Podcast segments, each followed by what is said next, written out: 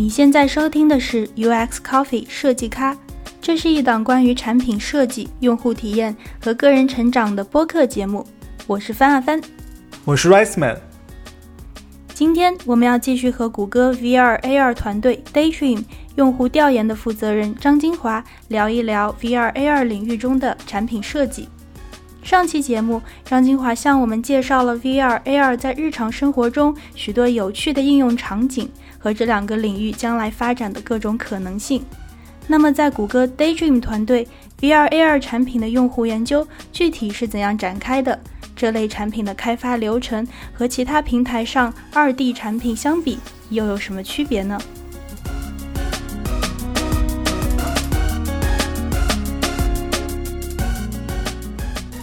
你能不能介绍一下这个？比如说，我们做 VR 的团队和做其他产品的团队，这个构成会有什么区别吗？或者说你在平时工作当中的职责和你之前，比如说在 Mozilla 啊，在别的公司，它的职责上面会会有会有不同吗？会有不一样的地方吗？好，首先 Daydream 是我们这整个团队的名字，也是我们其中一个 VR。平台产品的名字，所以有的时候会大家会比较混淆。作为一个团队的名字来说，我们这个团队下面既有 VR 产品，也有 AR 产品。啊，我呢作为呃 Daydream 这个团队下面用户调研的呃的怎么来说的负责人，呃，我们就负责 VR 产品和 AR 产品。然后又因为它是一个新的媒介，很多东西我做的和我之前的就不一样。比方说。大量的引入了硬件方向的研究，硬件方向的研究分很多种，不光是说哎是舒适感呐，不光是说这个头显符不符合这个人体这大脑的形状啊，或者是比如说这个 IPD 就是两眼瞳孔之间的间距，因为它会和你的这个显示对吧？嗯，呃呃屏幕显示或者是投影这些是相关系的，就大量的研究都是在这方面，人机工程学呀，啊这些有很多，嗯，比如说人的这个。动作它这个范围啊，比如说，因为我是需要用户，比比如说是因为它是支持六度自由空间的嘛，对吧？我希望它挥胳膊了，对吧？那我这胳膊高度是多少啊？呃，角度是多少啊？甚至比如说我是一个投影投在人脸前，我这个投影的呃默认值是距离平面一米高还是两米高？距离人的眼睛的投影应该是一米还是一点五米？怎样用户来说是最合适？这些都是前所未有的研究方向。所以我来的这个团队，我之所以愿意来这个团队，主要就是因为首先我可以学很多东西，这是从跟木资料不一样的地方，就是说我来了以后就觉得现在是一个小学生从从头学，而且团队里面有很多大牛级人物，真的是科学家，真的是在这一方面各个精细的领域里面干了很多年的，就是眼动专家。比方说学很多东西，我觉得这是我最大最大的收获。其他的都。都是其次，那在研究方法上会很不一样吗？可以举几个例子吧，就是说，呃，比如说最简单的，在做那个用户可用性测试的时候，哎，我现在已经没有用不用不上那种就是单面单面镜子的那种用户访谈实验室了，对吧？因为我这不是那个场景，我需要看到他眼镜里看的是什么，对吧？我还要看到他的怎么交互，对吧？那你这一些基本的。呃，实验室的设置和实验室的呃工具就不太一样，对吧？有配套的工具吗？我我们都是自己做的，我们都是自己想的，我们的我们的这个用户实验室都是自己建的。啊，就没有外部可用的第三方工具什么的。对，就是我们自己，嗯，就是什么来，发挥聪明才智，觉得哪些工具可用，哪些靠谱，我们自己试来试去自己弄的。比如说 AR 呢，就是另外又是另外一个情况，就 AR 就是说。因为你 AR 是拿一个手机，对吧？嗯，你拿一手机，我要看这些情况，我们就在想，我怎么能够既捕捉到用户他的表情，这个外界还能看到他这个屏幕，对吧？因为他我要看到他屏幕里这个投影是怎么样，所以我们就想，我这个摄摄我装几个摄像头啊，才能把这些都都捕捉到啊，对吧？对。那我这摄像头放哪儿啊？比如说，我可以放一个摄像头在屋顶上，我可以把它这个行为观察下来。对吧？但是但是我手机上看不到，那我就说，哎，我这个摄像头我带哪儿啊？你比方说是我戴脑门上，我现在是其实真的是想用 GoPro，对吧？啊就戴头上嘛，对吧？嗯你这我这样不就看到了？嗯，但是有很多情况下，用户其实并不会把手机举这么高，对呀，对吧？但谁不自然没有人这样，嗯对吧？所以我们想要不然戴脖子上，弄一摄像头戴脖子上，所以很多东西都是我们自己在发挥想象力去去做出来的。就是在研究的过程当中哈，就没有一个说。呃业内的公认的说，哎，我们这个实验室就应该这么呃设置，然后就这个其实我觉得是我们团队的一个职责。作为一个在这个 VR、AR 行业里面的比较领头的一个团队来说，我们现在正在努力的去建立这些文档啊，我们的经验呐、争取整理出来跟业界大家分享。还有一点呢，就是不一样的，就是因为这个是一个新媒介、新媒质，很多产品是不存在的。你很难跟他说，哎，我做出这样，你试一下，你告诉我什么感觉？因为你根本就做不出来，对很久。所以我们做很多的用呃用户调研，就像刚才我讲的，就是愿景的创造，嗯就 vision creation research。那比如说我们怎么做 vision creation research，这个又是一种新的方法。就比方说，市面平台有很多种，对吧？我可以先把不同的 VR 平台先都收集起来，因为它包括三度自由空间、六度自由空间，各种非常多，对吧？所以就是因为它每个局限性啊或者是什么都不一样。然后呢，我再可以再从呃找一些能够代表不同的虚拟现实的价值的应用，或者是我们自己的原型，或者是呃 demo，啊、收集过来，都是都是之前都先分析好的。比方说，我这个我这个呃应用是为了让用户感受到 3D 声音，或者我这个应用是为了让用户感觉到高低不同，对吧？或者我这个应用是让用户感觉到特别强的临场感。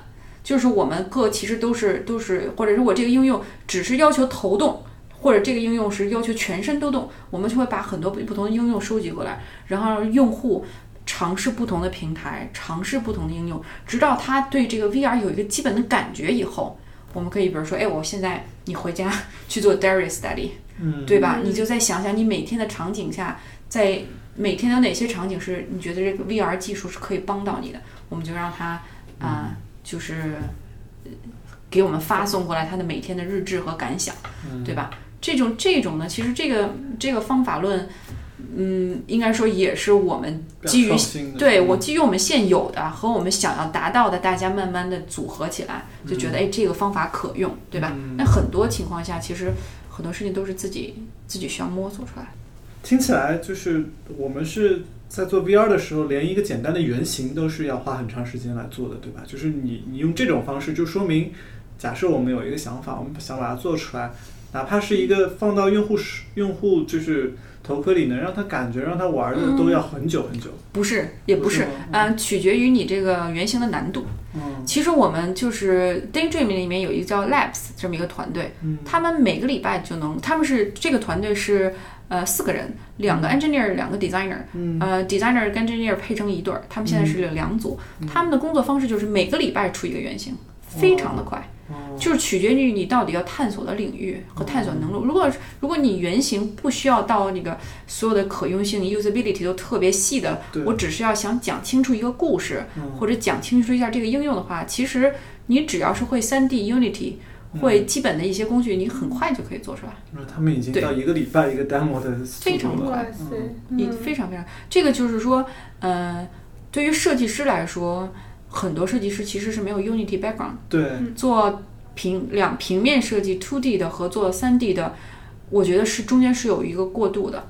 嗯，我我其实推荐过我一些身边设计师好友，我跟他们说，你们其实可以开始学三 D 的设计了，因为将来来说是大趋势。呃，而且你这个思维模式转换其实不是很容易。嗯嗯，我们就是比如说通过 Tilt Brush 这件事情，我们就看到你把用户跟放进去，然后他说，哎，你可以这样，很多人都脱离不了在平面上画图的这种感觉。你让他画一个有有深度的东西，他根本就想象不出来这个事情是怎么样的。所以这个认知和这个思维过程的转变是是是需要时间的。对确实对设计师来说是很大的一个挑战，当然用眼也是很大的挑战，因为也都是全新的全新的东西啊。对，嗯，但是这很有意思。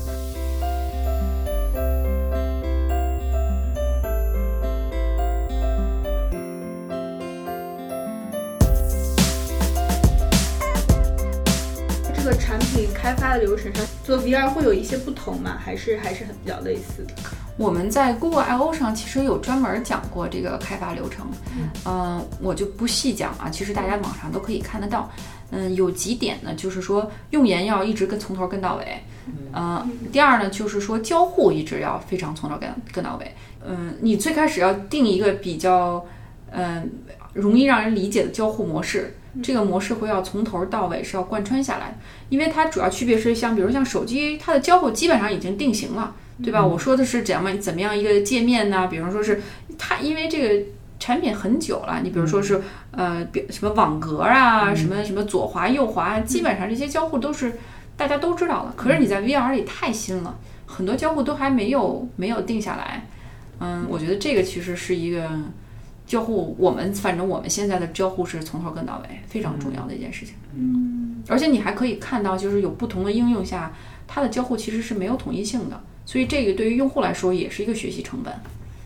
嗯，对对，又没有一个设定的设计语言在那。对，所以做交互是有专门的交互设计师吗？还是是是哦交互是对，我们会会分交互和视觉吗？还是在 VR 的世界里面就大家都是交互设计师？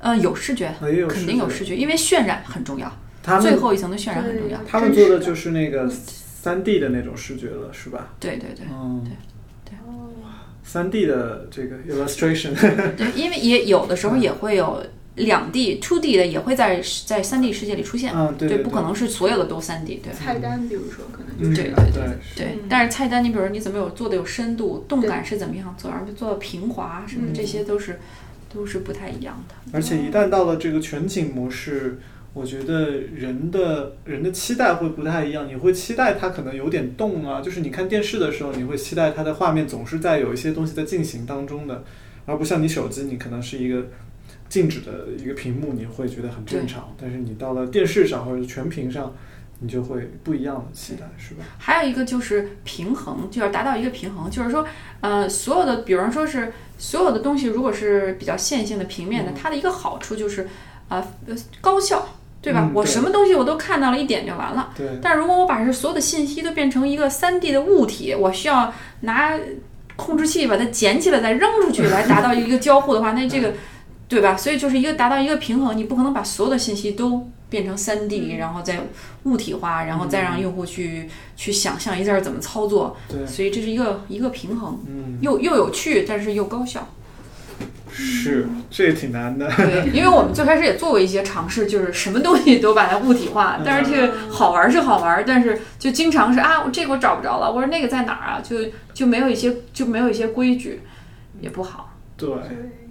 对那其实他们当时做手机，我觉得也有很多奇奇怪怪的尝试，什么你摇一摇啊，晃一晃啊，对说做一个什么姿势啊，你弹出来一个什么东西，这些东西到后来都发现不不不够高效，或者说用户发现都有难度，所以对到最后，现在我们看到的手机的这些呃样式 pattern 交互的这些样式，都已经是经过了很多很多年的对迭代才出来。对但 VR 还在对大哥大时代。没错，我们今天的确提到这大哥大的这个问题，啊真的是大哥大时代。嗯，呃，像 Google 现在有 Material Design，然后有它，这是他们你们官方的这个设计语言和设计准则。然后在你设计 VR 的时候，有没有发现也有一些设计准则是相通的，或者有些东西其这有些准则被打破了？我们现在正在在这个方面做一些呃研究跟尝试，没有完全的定论，但是呢，呃，我们就是知道的是，因为 material design 的确是平面设计的，对吧？就是手手机交互为主，或者是平面设计，但是在有一些平面设计的准则，在 3D 空间里面是不一定就。最重要，不是说用不了就不一定是最重要。其实你比如说我说的比较重要的就是一种临场感，对吧？那你比如说我教完我刚才提到的，就是这个用户跟你前面的这个屏幕的投影的距离是多少，用户最舒服。嗯太近了肯定会觉得吓人，太远了呢又觉得这个这事情跟我没有关系，对吧？怎么样是一个比较好的距离，它这个角度是多少？用户是喜欢抬头看呢，还是低头看呢，还是怎么样？然后你比如说是我们用遥控器，对吧？还有做过一些人机，嗯，人机测试，就是肌肉的疲劳度。如果比如说是我们是把这个遥控器作为你手臂的延伸，还是作为你手指的延伸，其实是一个角度差异的。你怎么能够让用户？既让他用的自然，觉得这个事情，这个遥控器出来的射线本身就是我动作的一部分，然后又让他觉得不会有肌肉酸痛感。我们这些都是有做过各种通过仪器去去量，然后都有做过。我们现在得到的一个角度就是最好是得到一个数值是最好有一个十五度的偏差，就是说让它作为你手臂的延伸，而不是手手指的延伸。手指延伸，大家也会看到会经常会使劲的压一下。这样会非常不舒服。我们在用户观察调查的过程中看到是，要不然他就是压这个，要不然就是拖一下，因为他压太久了，他就会不舒服；要不然就是耸肩，就是各种的姿势是都有的。所以，我们如果你可以看到，就是我们 VR 的那个呃开发者工具包里面，它的这个角度是默认被设成十五度的倾斜的，这就通过我们用眼得出的角度结论。所以，就是这个设计上的准则。嗯，并不是说是纯，就是说直接是照抄就可以了，因为你你得要考虑它适不适合这个这个新的媒介。嗯嗯，Material Design 更多的是一个视觉的一个一个指导，但是对这些东西，你说的这些像是人机工程学，就是呃人因工程这一块的东西，那 Material Design 是没有办法。对对，告诉你怎么去做这些事情的。嗯嗯，我们现在做这些事情是非常必要的，因为这些是非常基础的东西。对，这些基础打好了，才可以再往上面再想其他层次。是。对，如果这个平台就让人很容易用着用着就疲劳了，肌肉酸疼了，那就对，再好的应用也没有用。对，我之前在国内在讲过，我一直用的就是一个金字塔，就像马斯洛的那个五层需求一样，我画的是四层的需求，最下面一层就是舒适。如果你不舒适，这件事情就没有办法，就没有办法做。第二层倒数第二层是沉浸感，因为我们现在做的就是沉浸感这个事情，对吧？如果你这沉浸感让人觉得这个。不不合适，比方我举过的一个例子就是，你可以看到一个水平线里面太阳出来，可是你的水平线如果是晃动，那你这个人就会有晕眩感，这个事情就就没法做，嗯，对吧？然后再往上的层次就是这个事情到底有没有用，然后它的美学角度会不会会不会让我觉得很愉快，所以这些都是都是有层次的。我的理解是说，我们其实并不是一层一层的去解决问题，我们只不过是从侧面把所有的层次先都解决一点点，然后再往过推进。是，对，但是舒适还是最主要的一层。嗯，啊，说起来，我觉得舒适可能也是。大众就是最最关心的一个问题，可能现在很多的技术障碍都是围绕着这个舒适这一块。晕眩感，对，三 D 晕眩这个东西，就我就有，就我戴不久，然后容易有有恶心的感觉，戴久了以后，就有些头戴设备哈。是的，嗯，对，这这方面是不是就是还是我们在。有进展的，就是有是可以克服的，是吧？对，我有很大进展，通过各种不同方面来解决。嗯，但我要说一个相反的例子，嗯，特别逗的例子，就是说我在国内去呃商场里面就看到那个 VR 那个街机，对吧？就是小朋友花几块钱去坐在那边尝试一下呃打架或者尝试一下那个那个滑雪，尤其是那种真正的山间滑雪，就是就有什么从树尖上跳过去，什么在空中翻转什么那种。小朋友真的花钱去试，每一个下来的同学都恨不得要吐的样子，真的，这就是非常强烈的晕眩感。对，但是他就追求那个刺激，因为这种刺激是在你平时生活里感到不到的。它其实对于我们来说是一种，就是说有害的刺激。但是，嗯，但是对有有人呢也会是，最起码是一个新鲜的事情。你肯定肯定不会能一天不停的在做这件事情。对，但是这种体验也是一个非常新鲜的，但是对你健康是有害的。嗯，像坐过山车，对，有人爱坐，有人不爱坐。对的，但你不能一一天都在坐过山车。对，有的人就觉得这种晕眩感其实是一种很有意思的体验，对吧？有人就觉得这种晕眩感是非常可怕的体验。但如果我们把 VR 平台想象成下一代手机，那肯定就不能做成这种一直有晕眩感的东西。好吧，我手机用着用着就晕眩了，那不行。对对对对对，可能有很多听众说，哎，我有兴趣。要不要尝试向 VR 这个领域转型？然后对于这些这些设计师或者这些用研的从业人员，你会有什么建议吗？或者他们从哪里开始会比较好？我觉得作为学习角度来说，多学一点肯定不是坏事儿，对吧？因为其实有很多情况下，嗯，设计师或者是用研是在一个大的体制下，一个大的公司制度下，对吧？呃，很多情况下，我们做的工作，我们学习的东西是被这个体制规范掉的。对吧？我比如说是，哎，我要为了升职，我必须做这件这件事情，或者是这些这些方法论我可以试一下。其实，在很多情况下，并不能够代表这个作为一个设设计师本身来说能够达到我可以达到的范围，只不过是说我在这个框架下需要达到的范围。所以我的建议就是，主要是。有，只要你有能力或者有时间或或者有精力，多学一点儿真的是好，因为它对于你的本身的思维开发、你的一些工具的使用，或者是对你一些看问题、解决问题的方式都有帮助。嗯，具体来说，你要不要转行？我觉得这就像刚才我说的，因为这个行业还是在早期嘛。嗯，你很难说你就一下转到了一个靠谱的公司里面去，对吧？所以这个这个也是需要考虑的。但是如果是说，哎，你觉得这个为了学习，嗯，不是太大问题，嗯，也可以考虑。只不过就是很难讲这个事情是多少年它就会呃一下变好了，或者是你在这个公司是不是就会变好了？这个也可能跟个人的。呃，对于生活的需求，或者是对于其他的需求是相关的吧。嗯嗯关于工具呢，有什么建议吗？啊，就说前面说到那个什么 Unity 是吧？对对对，那是现在业内公认的比较标准的设计软件。对，就是对设计软件。嗯，我其实还建议大家多学多学一下 Game Design 游戏设计。嗯。嗯，因为它游戏设计其实很多都是跟场景相关系的。咱们做的好多设计，其实现在什么手机啊，或者是或者是那个电脑上，其实都是以那个应用就是什么来着？工具对工具类有 utility 相关系的，你的这个这个丰富性就没也没有那么强，很多都还是比较以效率为主的。是，对。你虚拟现实其实有很多情况下是去，比如说是，并不是最高效率的对对对，对于场景的理解，体验，对，对于体验方面的的一些建议。对，嗯，那刚刚我们说到比较最早先会出现的应用场景也是媒体啊、视频啊、游戏啊这一类的。对，嗯，对。没有一个是 utility，你没有，你不会在 VR 上用计算器。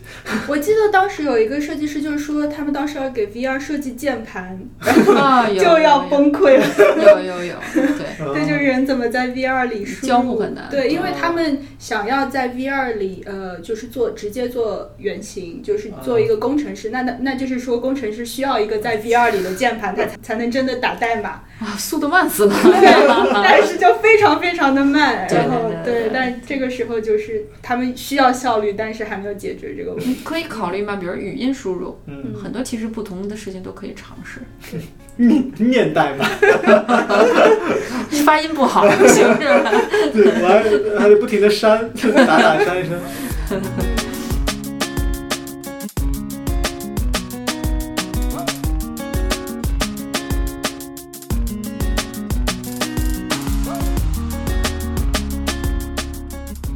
你的履历里，你其实有尝试过这个不同的角色，你也做过做过用研，做过产品设计，也做过产品经理。可不可以谈一谈你是怎么会经历这种不同角色的转变的？因为我觉得可能比较少见，可能很多人做设计师就一直走走设计师这条路。我觉得也跟个人经历相关系吧。我从小就是那种喜欢什么都尝试一下的人。嗯，我我妈也特别鼓励我这样子。我刚刚毕业的时候，其实是有 job offer 还不错，然后同时又又拿到了，比如说去出国念书，练另外一个专业的这么一个机会。我妈就说：“出国呀，你跟这儿干嘛呀？就是你你你你这样就你这样这一辈子就这样了，对吧？这那个上了班结婚生小孩，你这辈子就这样，你应该多尝试一些东西。”嗯，我其我们家里人其实都是这样，就是大胆的去做。我妈经常跟我说：“大胆的往前走，没有问题。”所以，我本人就是这样。我上学的时候也是三个不同的专业，学过特主金属材料，是，对吧？特别特别，对，真的是。那还你还金属材料哎？现在其实说然后然后又学了呃商务管理，然后又学了设计，还有一些还有一些基本的积淀，就是学了很多的东西。嗯，我的思就是当时的想法不是说是哎为了好玩，我就是我是一个也是一个特别好奇的人，当时学金属材料呢，就是说，哎啊，事情就是说，哎，从基本基础理论啊，什么理论力学，我大概明白了。可是我就觉得我不实际始终不明白这个世界是怎么运作的，所以去学商务管理，比如说组织行为学。然后可是后来还是不知道这个产品是怎么出来，所以又去学了设计。所以就是比较好奇的一个人。我的职业生涯跟这道理是一样的，我就是觉得，哎，我学的是设计，我可以干什么呀？我可以比如说做设计，也可以做产品经理。设计跟产品经理其实是相通的嘛，你都是有要有要有点子，然后都是以用户出角度出发。我甚至觉得你学设计的人的，呃，可能有更好的背景去做产品经理，对吧？因为你能够把这个用户价值说得更清楚，对吧？你你你你非常身临其境。缺点了，当然就是你可能工程角度背景不够强，不知道这个开发周期会遇到什么问题或者多久，但这些都是可以学的嘛。所以我就尝试了不同以后，嗯，个人来说，我还是我这个人还算是比较，呃，爱分析，逻辑感比较强，嗯，而且是经常属于追追究问题，属于嗯每日三省吾身的那种，对 对对，这感觉特别适合做用户研究，对，真的是特别适合，爱问问题，然后你会追根究底，然后真的是，所以我就觉得这个这个行业还。比较适合我，嗯，所以就一直这么下来了。嗯，你不会害怕吗？你当当中就是切换角色，你会觉得哎呀，这挺可惜的。我做了两年这个东西，我这个这个爬这个工作的 job ladder 的这个梯子，哎，我我又换了一个梯子爬，我会不会比别人慢了一点？你会有当中这些犹豫啊、顾虑啊什么的吗？我中学还是大学的时候读《水煮三国》，里面有一个特别有意思的故事，就是刘备讲。他说他自己年年呃不够年轻了，嗯，那个呃这这对面的这个女士呢，可能不会选自己，因为她自己年不年纪不是很大，很不不是很年轻了。嗯。但是呢，他得到一个想法，就是他深思了一夜，他的想法就是，价值跟你的年纪是取决于你每一个时间段里的功效。我如果说我有十年我能够达到的功效是这样，和我五年我能够达到双倍的功效。大家会愿意选五年之内能够达到双倍功效的人。嗯，那么我就算我起点晚，我四十岁起，但是我四十五岁能够达到非常好的功效，跟我三十岁起到四十岁的时候或者四十五岁的时候没有什么区别。那那我还是愿意有双倍功效，对吧？所以我其实根本就没有考虑是说我必须要平滑的怎么样。嗯，我这个事情其实在我当时上大学的时候就有。但我当时上上大学，我在丹麦上学的时候是，我第一年读的其实是机电硕士。我读了一年，我突然觉得，哎，我想转，因为我觉得我与其花很多精力去达到一个中上、中等、优上的机电的硕士，我不如花很少精力就能达到一个非常好的硕那个设计的硕士，因为我的天性就在那儿，对吧？我也是人需要创。尝试很多东西才知道自己适合什么，所以尝试的过程中，其实有可能是你你会觉得它是浪费时间，有可能它就是跳板嘛，它会你不停的上台阶儿，所以我没有觉得有害怕，嗯改行啊或者换公司啊或者是怎么样，我反而觉得如果自己还不清楚自己的能力限制前景情况下，就局限于一个嗯老老实实跟那儿爬 job ladder，我觉得这个反而是。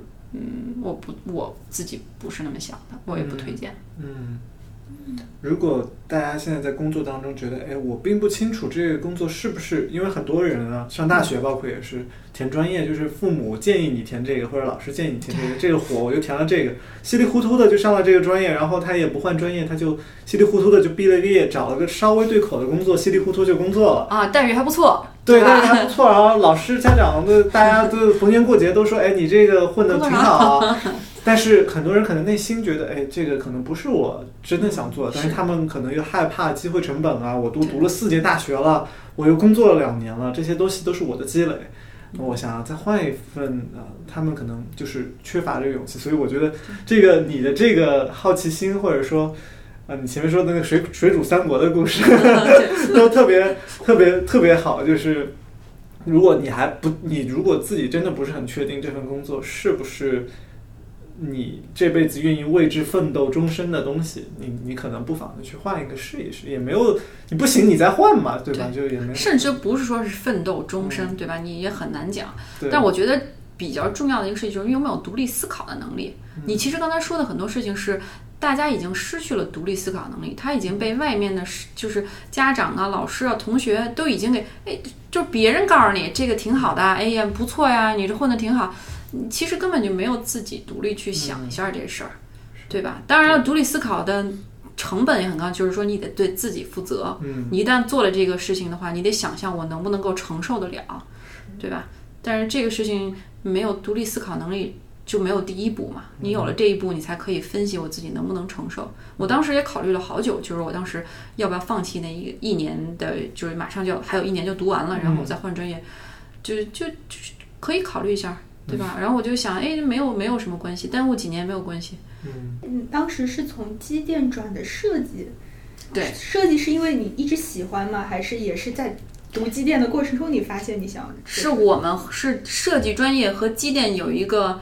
共同的课程，设计学生作为工科和那呃不是机电学生作为工科和设计学生合作一个项目，然后我就发现我在这个过程中里的设计能力非常强，对，然后 天赋异禀，对，然后我就想我跟那儿特别辛苦的啃那个线性代数，还不如我非常快的就理解了这个这个这个设计，比如说对于用户调研啊，什么方法论啊，对于人的比如说是信息的剪辑、编辑与分析啊。我就非常快的就理解了，其实人人是个性是真的是不一样，真的是不一样。我当时同班有一个女生，她线性代数简直是闭着眼就出来了。我觉得我努力一个礼拜都达到不了人家那个程度，我干嘛还要跟那儿吊着不放呢？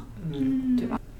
就是大家不讲什么人生那个木桶是什么装多少水是由最短那块板决定的。我觉得就是人生你能走走多远是根据你的长板决定的，你一定要看到自己的长处。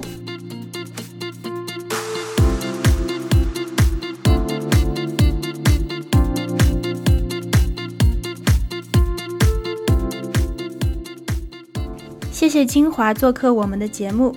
如果你也对 VR AR 感兴趣，想要了解更多，可以在 LinkedIn 领英上搜索张金华，找到他和他交流。下期节目我们请来了 Rocket 智能家庭机器人的首席设计师江攻略，他曾在微软和谷歌担任用户体验设计师，他也是一个十足的学霸。他先后在北京航空航天大学和浙江大学学习工业设计。其后又进入了哈佛大学攻读数字媒体的研究生。下期节目中，他会和我们聊一聊在哈佛大学学习设计和开展创业背后的故事，以及在人工智能时代如何设计一款大众消费级别的智能家居产品。谢谢你收听这期节目。如果你喜欢我们的播客，请记得订阅。你可以在苹果 Podcast。网易云音乐和喜马拉雅 FM 上搜索 UX Coffee 找到我们。我们在微信公众号和知乎专栏上也叫 UX Coffee，U X C O F F E E。我们会在那里放出节目的文字整理版本。我们下周再见。